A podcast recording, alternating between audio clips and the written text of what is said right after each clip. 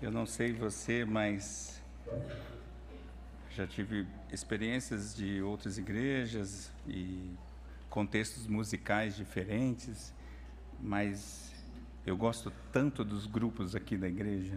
A gente tem uma diversidade tão linda de estilos musicais, é realmente fantástico e bom adorar a Deus dessa forma. Abra a sua Bíblia no livro do, do Êxodo.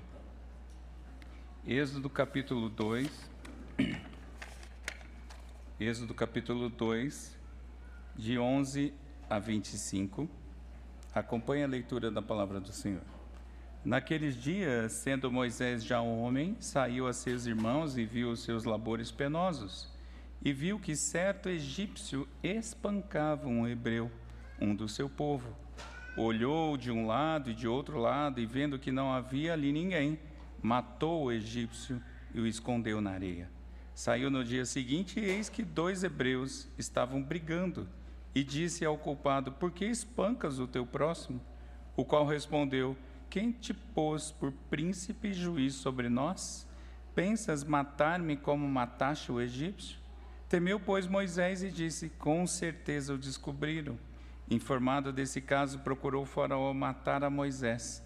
Porém, Moisés fugiu da presença de Faraó e se deteve na terra de Midian, e assentou-se junto a um poço. O sacerdote de Midian tinha sete filhas, as quais vieram a tirar água e encher os bebedouros para dar de beber ao rebanho de seu pai. Então vieram os pastores e a enxotaram dali.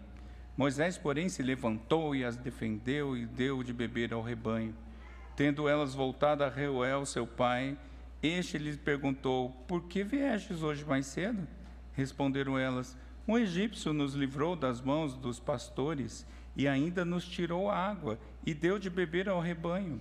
E onde está ele? disse as filhas. Por que deixaste lá o homem? Chamai-o para que coma pão. Moisés consentiu em morar com aquele homem e ele deu a Moisés sua filha Zípora, a qual deu à luz um filho, a quem ele chamou Gerson porque disse: Sou peregrino em terra estranha. Decorridos muitos dias, morreu o rei do Egito. Os filhos de Israel gemiam sobre a servidão e por causa dela clamaram, e o seu clamor subiu a Deus. Ouvindo Deus seu gemido, lembrou-se da sua aliança com Abraão, com Isaque e com Jacó. E viu Deus os filhos de Israel e atentou para a sua condição. Vamos orar. Senhor Deus, estamos diante da tua palavra, da tua santa instrução, palavra viva que alcança o nosso coração, inclusive a lugares lá que sequer conseguimos chegar naturalmente por conta da nossa condição caída. Pedimos então, Senhor, que o teu Santo Espírito fale conosco e nos instrua de tal forma que sejamos edificados, transformados, feitos a imagem de Cristo nosso Senhor, em nome de quem oramos. Amém. Crianças, vocês vão fazer o desenho, vocês é, podem ser assim, o papai ou a mamãe, ou os dois, ensinando vocês a fazer um lindo desenho. É os pais, são os pais ensinando você a fazer um desenho, porque vocês estão aprendendo a desenhar. É claro que eu estou vendo que os desenhos já são muito bonitos, mas é melhorar um pouco mais.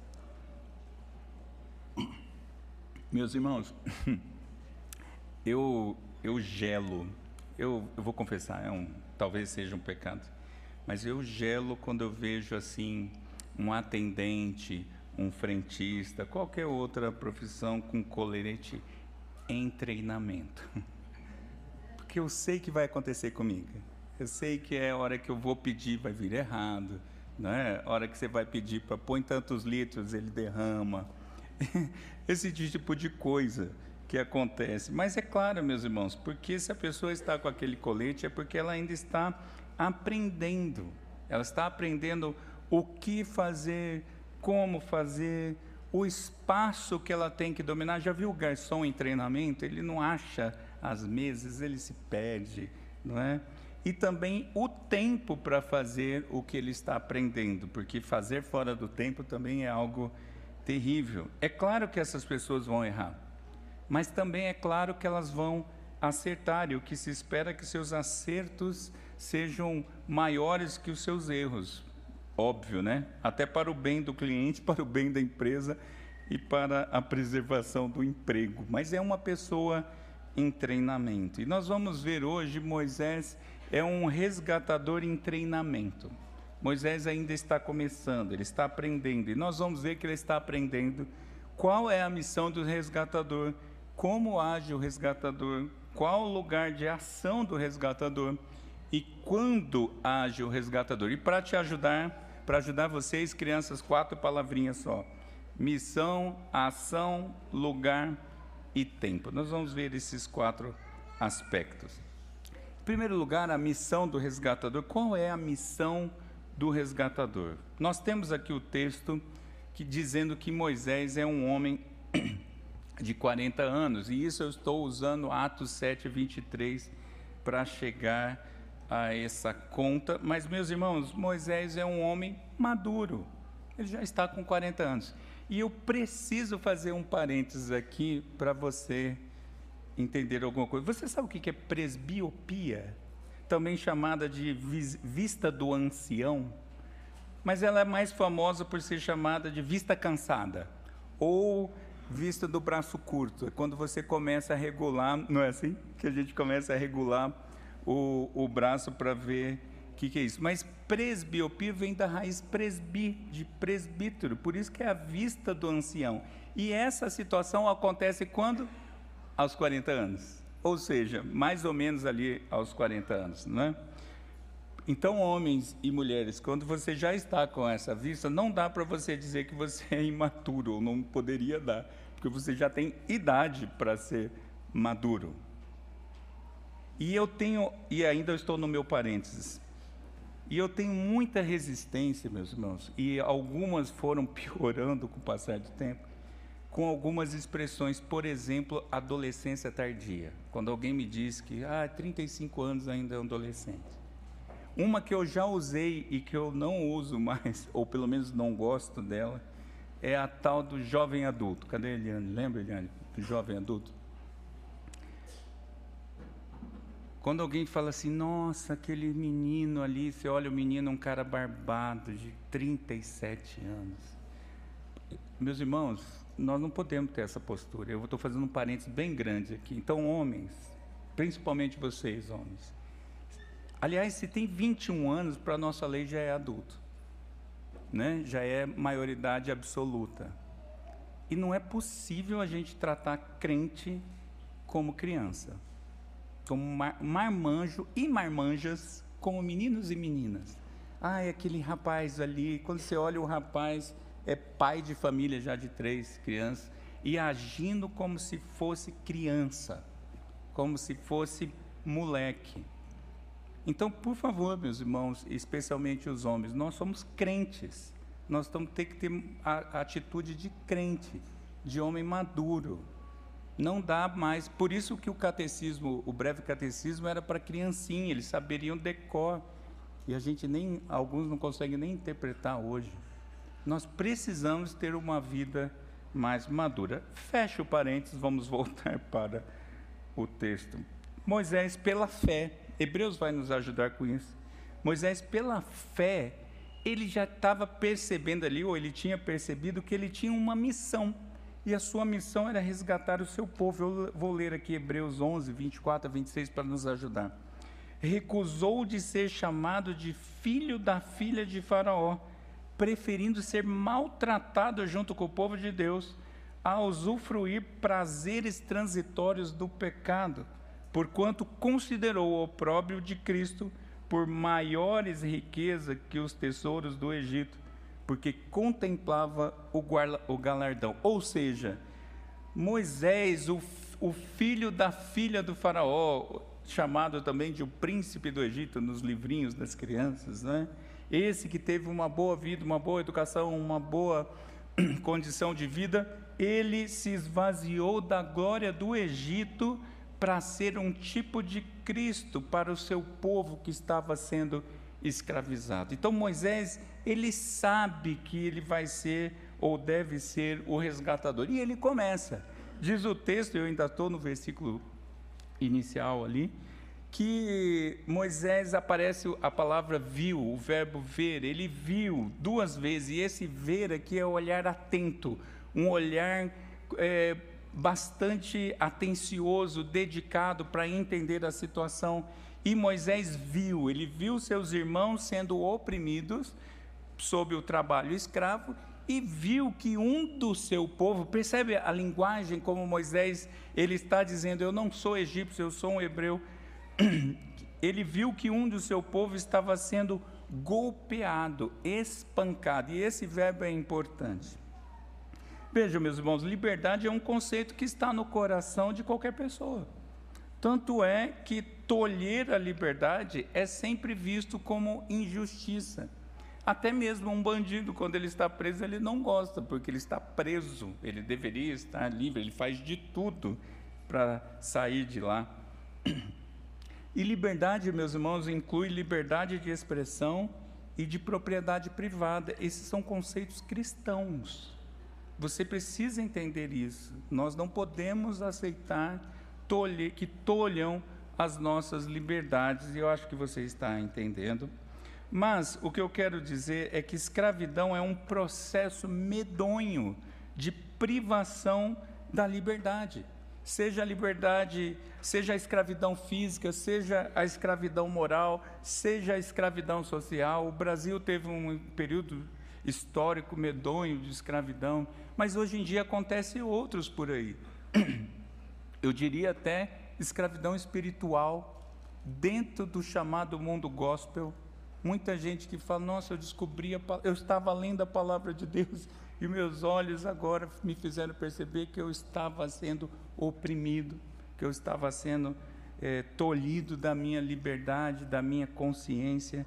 Veja, meus irmãos, é, a escravidão contraria absolutamente tudo, contraria a liberdade cristã para a qual Cristo nos libertou. E veja, buscar primeiramente o reino de Deus e a sua justiça mostra que a nossa vida está alinhada com a missão de Deus. Moisés tinha entendido a sua missão e nós devemos negar a nós mesmos, como Moisés se negou, saindo da glória do Egito, como eu disse, abandonando a glória do Egito, nós devemos negar a nós mesmos em prol da missão do Senhor, em prol de todos que fazem parte da família da fé, por exemplo. Não pode ter gente da família da fé não socorrido. Isso é impossível, porque nós estamos cumprindo a missão que é do Senhor, inclusive socorrer os oprimidos, os fragilizados. O Senhor fala isso ao longo de todas as Escrituras: os fracos, as viúvas, os órfãos, os estrangeiros. Essa missão de resgate é uma missão do povo de Deus. E veja, é um dever nosso nos irarmos, nós devemos nos irar santamente contra toda forma de opressão. Nós não podemos concordar com qualquer tipo de, opressão, especialmente a espiritual. Você não pode concordar com, por exemplo, com ecumenismo, com dizer que tudo é a mesma coisa, eu estava conversando hoje com a minha esposa sobre uma determinada situação aqui religiosa do DF e as pessoas acham que estão ali servindo ao próprio Senhor Jesus, mas é tanta heresia, tanta barbaridade. Eles estão tão distante do Evangelho que são considerados seita. Eu não vou, não preciso citar aqui, mas é porque essas pessoas estão oprimidas, elas estão debaixo de uma opressão diabólica e nós não podemos concordar com isso. E o nosso modelo é Cristo, porque veja, Jesus se esvaziou da sua glória para vir resgatar os cativos. Nós lemos isso em Lucas hoje. Resgatar os cativos da opressão mas nós não podemos cair também no equívoco da opressão social, das minorias. É verdade, a gente tem que lutar contra causas equivocadas, como eu acabei de dizer, mas principalmente da escravidão do pecado. Meus irmãos, essa é a nossa missão. Essa era a missão de Moisés. Essa é a missão do povo de Deus. Essa é a nossa missão. Em segundo lugar, a ação. Como age então o resgatador? Moisés age em defesa dos fracos e injustiçados. E aqui tem três resgates: dois mal-sucedidos e um bem-sucedido. O primeiro mal-sucedido, diz o texto que ele olhou para um lado, olhou para o outro lado. Veja, o texto ainda há pouco tinha dito que ele viu, mas agora não é a mesma coisa. Agora ele está ressabiado, ele está olhando para ver se não tem ninguém olhando, porque diante daquela opressão, o seu povo tinha alguém sendo espancado, e é o mesmo verbo, não é? Ah, achando que ninguém via, que ninguém estava vendo o que estava acontecendo, Moisés matou um egípcio. Qual o verbo? Pancada. O mesmo verbo que ele viu o seu povo apanhando, sendo espancado, Moisés agora mata um egípcio e enterra o corpo para deixar, para ocultar qualquer prova. E veja, meus irmãos, embora motivado pela missão de resgatador, porque o texto que nós lemos também lá em Atos nos ajuda a ver que Moisés já estava imbuído do espírito de resgatador. Ele fez isso achando que estava fazendo, é, ou ele sabia que estava agindo como um resgatador mas ele errou a mão. Não é à toa que é esse mesmo homem que depois vai registrar os textos das tábuas da lei. E o sexto mandamento, quando diz não matarás, ele tem a mesma raiz. Não matar, meus irmãos, no sexto mandamento é não matar intencionalmente e com premeditação. No nosso caso, no Brasil, seria mais ou menos o tipo de é, crime doloso. É essa a ideia, não é o matar qualquer coisa ou de qualquer forma, mas não matar dessa forma. Vê que Moisés premeditou, ele viu se estava ninguém olhando tal, e foi lá, pancada, e mata um egípcio. Então ele erra a mão nessa primeira tentativa de resgate. Mas no dia seguinte, diz o texto, versículo 13 a 14, ele tenta encerrar uma briga entre dois hebreus e ele age novamente como resgatador, ele está fazendo aquilo que ele entendeu que deveria fazer, mas novamente ele ele erra, embora ele esteja se valendo do, como diria o reverendo Mateus, do princípio da solidariedade fraterna, embora ele se esteja se associando aos seus irmãos, ele erra, mas ele admoesta o errado, dizendo: por que você está espancando o seu próximo? Porque você está golpeando o mesmo verbo. E o homem retruca. Quem te pôs por príncipe e juiz sobre nós? Pensa matar-me como matou o egípcio? A mesma raiz. Eles tinham visto, você quer fazer a mesma violência conosco? Ironicamente, esse improvável Moisés se tornará o príncipe e o juiz sobre os hebreus. Mas aqui o resgatador foi criticado porque ele está com as mãos sujas do sangue de um compatriota. Moisés então teme ser descoberto e Faraó de fato descobriu e buscou matar Moisés, que fugiu para Midian. Midian é fora das fronteiras do Egito, mas ele ainda tenta, eh, ele ainda faz um terceiro resgate e esse é bem sucedido. Lá em Midian, quando ele chega, ele, versículo 15 a 20, ele senta junto a um poço. Era um lugar na cidade onde as pessoas se encontravam. Era um, era um, era um point, não é? As pessoas, todo mundo buscava água e ali era um lugar disso. E o texto diz que um sacerdote de Midian tinha sete filhas. E essas filhas foram buscar água nesse poço para o rebanho do pai. E quando elas chegaram lá, alguns pastores que estavam ali as enxotaram, as expulsaram, ou tentaram expulsar aquelas mulheres daí. Entra aqui em cena Moisés. Moisés, cheio do senso de justiça, saiu à defesa daquelas mulheres. A ideia aqui é que ele salvou aquelas mulheres e ele ainda cuidou dos, do rebanho, ele ainda pegou água para os bichos. E um, uma observação, meus irmãos, é tão bonito os encontros da graça à beira de poços, não é? Jacó teve uma situação assim, o próprio Senhor Jesus tem uma experiência com uma mulher ali, um diálogo fantástico de restauração. A graça de Deus vai mostrando alguns encontros e aqui é um deles. E essas moças então voltam para casa, voltam antes do normal, e diz para o pai: Um egípcio nos resgatou dos pastores. Essa é a ideia do verbo aqui. E o pai dela, esse esse líder, ele é chamado de Reuel, e em outro texto ele é chamado de Jetro. E Reuel, sabendo disso, mandou chamar Moisés. Traz ele para cá, vamos hospedá-lo. E ele foi tratado com toda hospitalidade. Tem um livro chamado A Revolução dos Bichos, que trata da insurreição dos animais de uma granja. Os animais de uma granja se levantam contra os donos da granja, os humanos. E com o passar do tempo, a revolução que começou com um sonho de, de igualdade e de prosperidade compartilhada gerou uma tirania pior do que a dos humanos. Disse o autor: o oprimido revolucionário se torna o ditador opressor. Meus irmãos, a mão descalibrada que busca justiça acaba gerando o mal. Porém, a mão calibrada, ela promove o bem. E nós somos os que agem em nome do resgatador. É bem verdade que algumas vezes nós poderemos ser mal interpretados na nossa ação, talvez até erremos também. Mas veja, meus irmãos, o Senhor Jesus foi rejeitado pelos teoricamente seus. O resgatador Jesus veio e os seus não o receberam.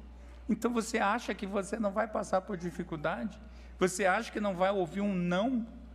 Você acha que não vai falar de Cristo trazendo a mensagem, levando a mensagem da salvação, da redenção e não vai ouvir uma palavra atravessada? Vai. Vai acontecer, mas o Senhor já experimentou isso. E nós, só que nós não devemos tolerar o mal mas não podemos usar a opressão para livrar o oprimido. Ao contrário, a santa justiça da palavra é o caminho da liberdade. O nosso critério para promover a liberdade está na palavra de Deus. E Jesus, o carpinteiro de Nazaré, o improvável resgatador, não matou para resgatar. Ao contrário, ele morreu.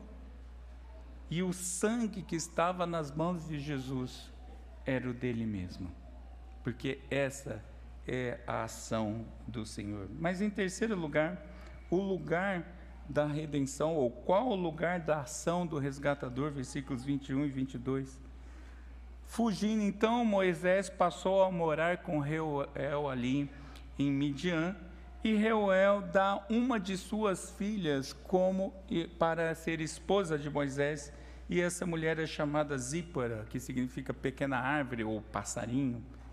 E eles então tiveram dois filhos, conforme o texto que lemos no Novo Testamento, mas aqui fala do primeiro filho, que Moisés deu o nome de Gerson. Gerson significa sou peregrino em terra estranha. Veja, há uma percepção de Moisés que ele está distante do seu povo, ele não está caminhando com o seu povo, muito menos na terra que ele deveria estar. E não é assim, meus irmãos, conosco, quando você faz longas viagens, ou de férias, ou a trabalho, por exemplo, você chega, a primeira coisa tem um encantamento, né? Você fala, uau, que lugar, que lugar fantástico, que situação boa, que lugar, que cidade com estrutura, que isso, que aquilo, e você fica encantado, mas daqui a pouco bate a saudade de casa, justamente pela essa noção de não pertencimento. Nós não somos daquele lugar, eu quero voltar para minha casa. Naquele lugar eu sou alguém de passagem.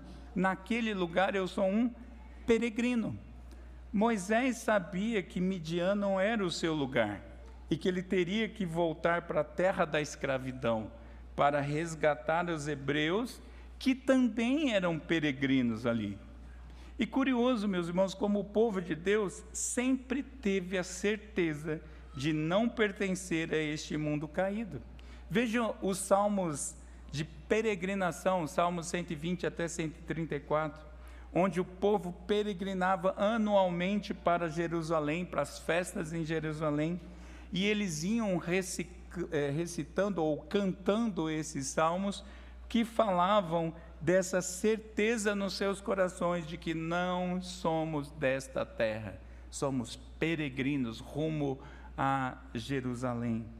E nós, meus irmãos, devemos agir em nome do resgatador Jesus, como eu já disse.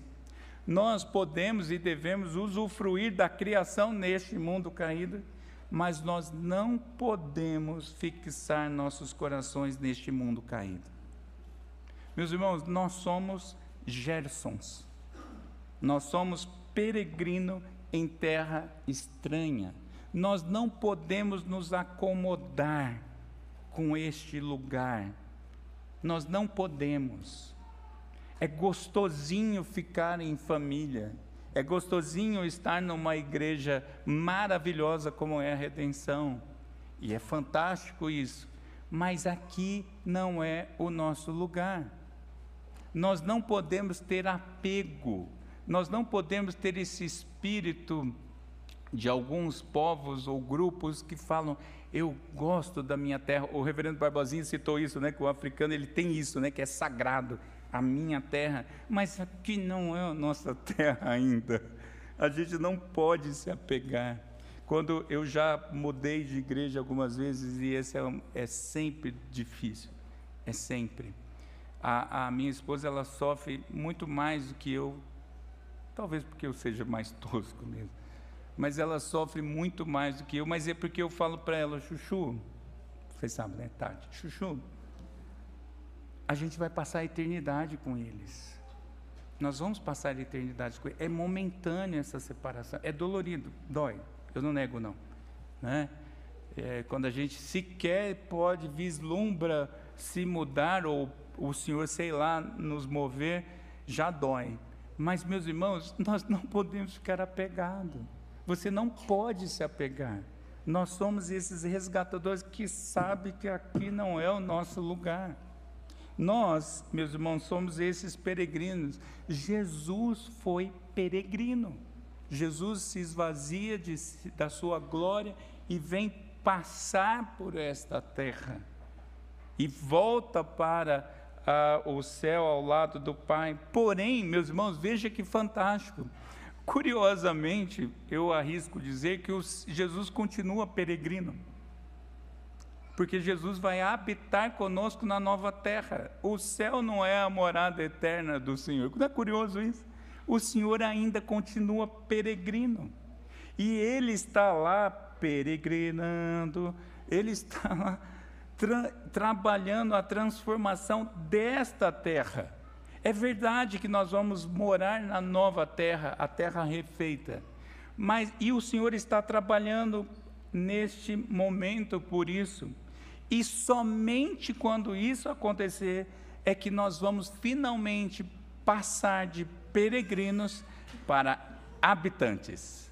Habitantes que vão ter a própria terra. E é assim que Moisés está se sentindo eu estou em Midian, aqui não é meu lugar, eu tenho que voltar para lá, porque eu tenho que resgatar. Porque eu vou pegá-los e nós vamos seguir para a terra prometida. E é isso que nós estamos fazendo. Nós estamos com essa mentalidade de que somos Gersons, pessoas que vivem nessa terra seguindo para a nova terra. E por último, versículos 23 a 25, o tempo. Quanto tempo para a ação do resgatador? Veja, o texto diz que passaram muitos dias e morreu o Faraó. Aqui não dá muita clareza se Faraó morreu pouco tempo depois que Moisés chegou em Midian e ele continuou em Midian, me parece que é isso.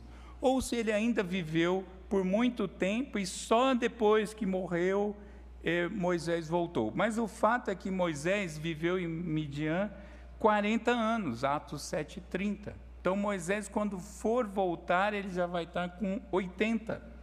E ele fica ali experimentando do tratamento que Deus está fazendo, porque ele era um príncipezinho do Egito, agora ele vai ser um andarilho do deserto, vai ser moído ali, vai ser preparado para a missão.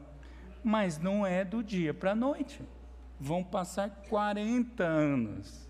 E enquanto passam esses 40 anos, o texto diz que os israelitas gemiam debaixo da tirania egípcia.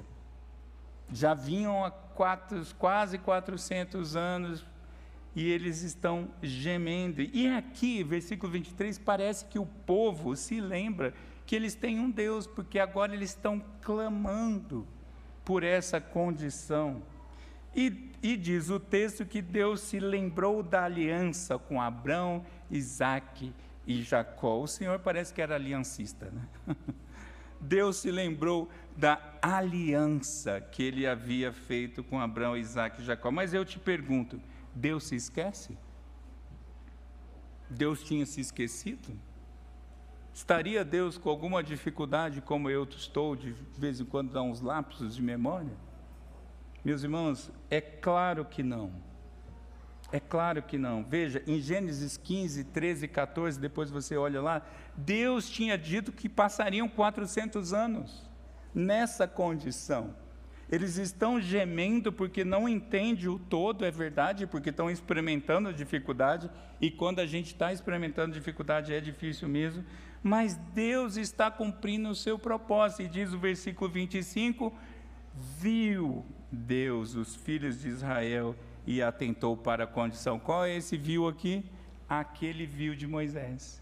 Deus se atentou, Deus olhou. E o texto diz que Deus ouve, Deus lembra, Deus vê e Deus sabe.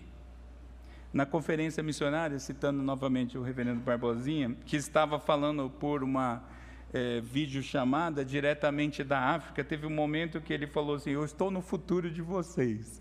Achei curioso aquilo, não é?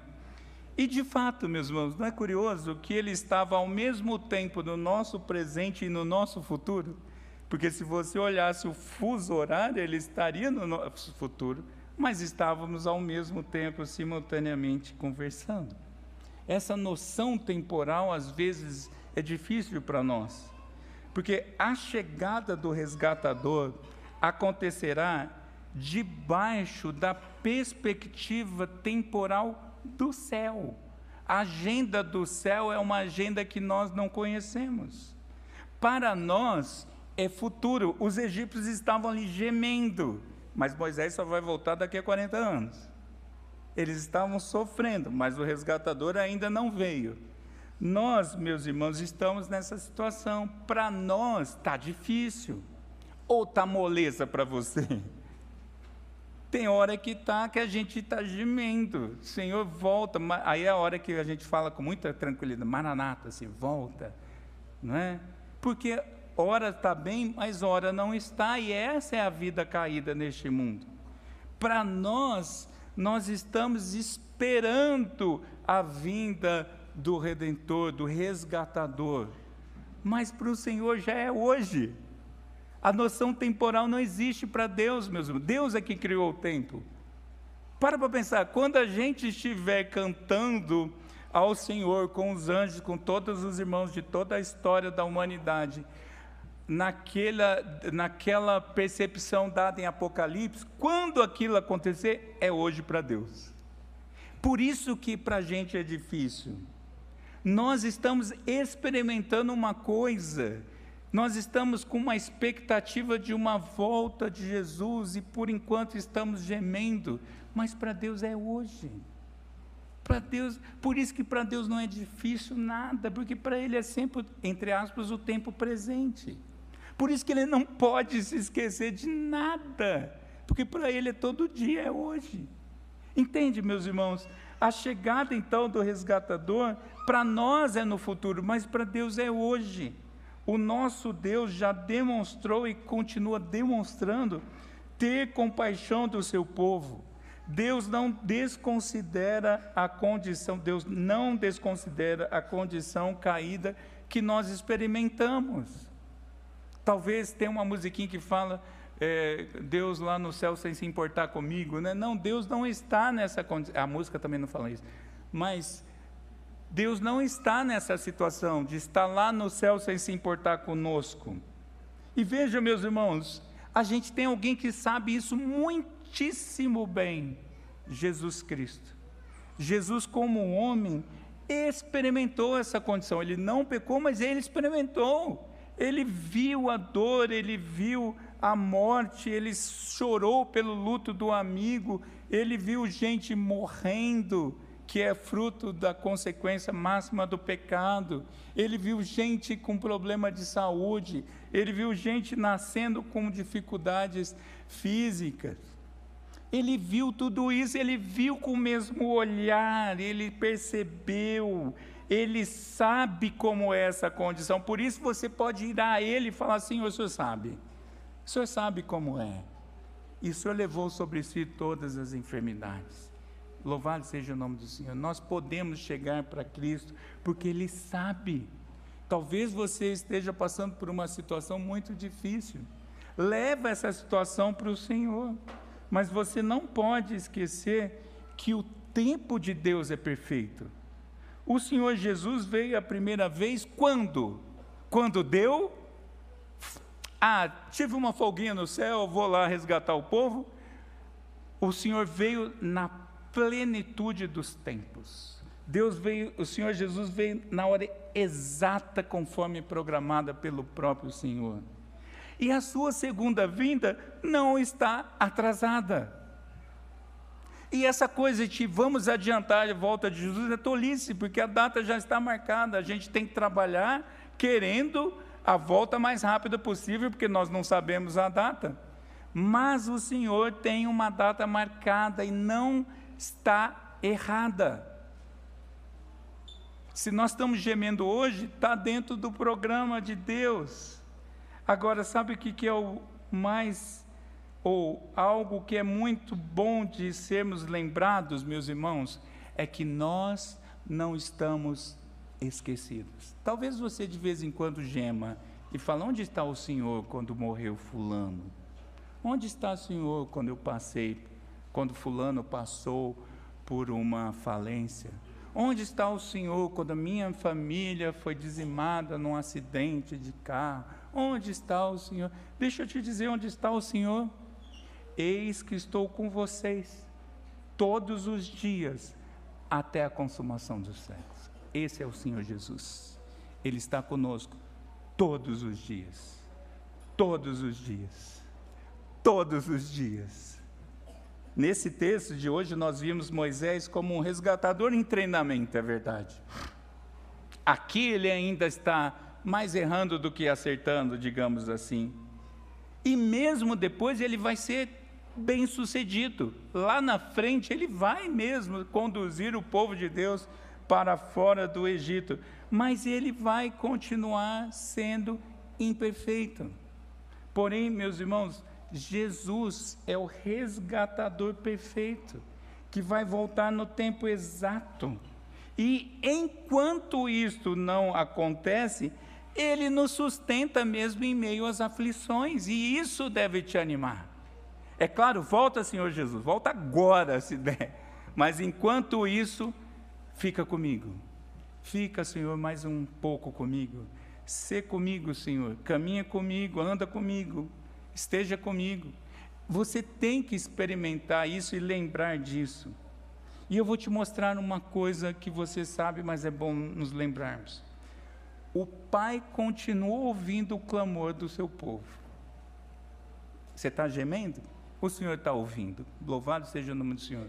O Pai está vendo, do mesmo jeito que ele viu o povo lá atrás. O Filho vai voltar. E o Espírito Santo está habitando em nós e nos preservando até a volta do resgatador. A Trindade está empenhada no nosso resgate. Deus é mais interessado em você do que você mesmo. Deus vem te buscar se você realmente é do Senhor.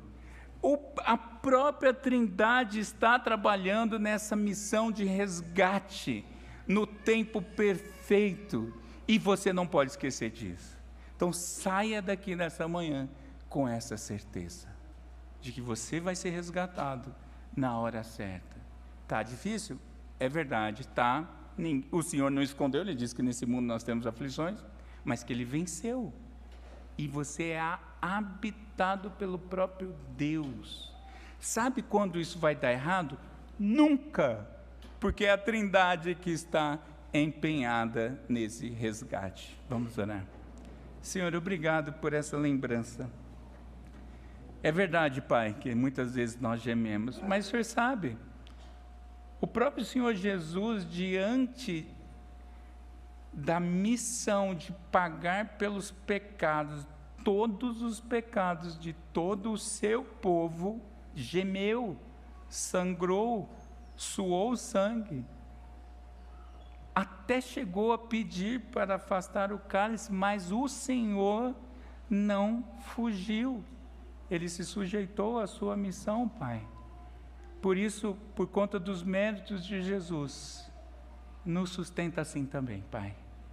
Nos sustenta de tal forma pela habitação do Teu Santo Espírito que continuemos trabalhando como auxiliares de resgate, aqueles que trabalham em prol do resgatador, para a missão do resgatador, confiando no tempo do resgatador, para a tua glória. Assim oramos em nome de Jesus. Amém. Vamos cantar que Jesus pode. Depois da ceia. Desculpa, eu errei. Obrigado. Só para ver se você leu o boletim.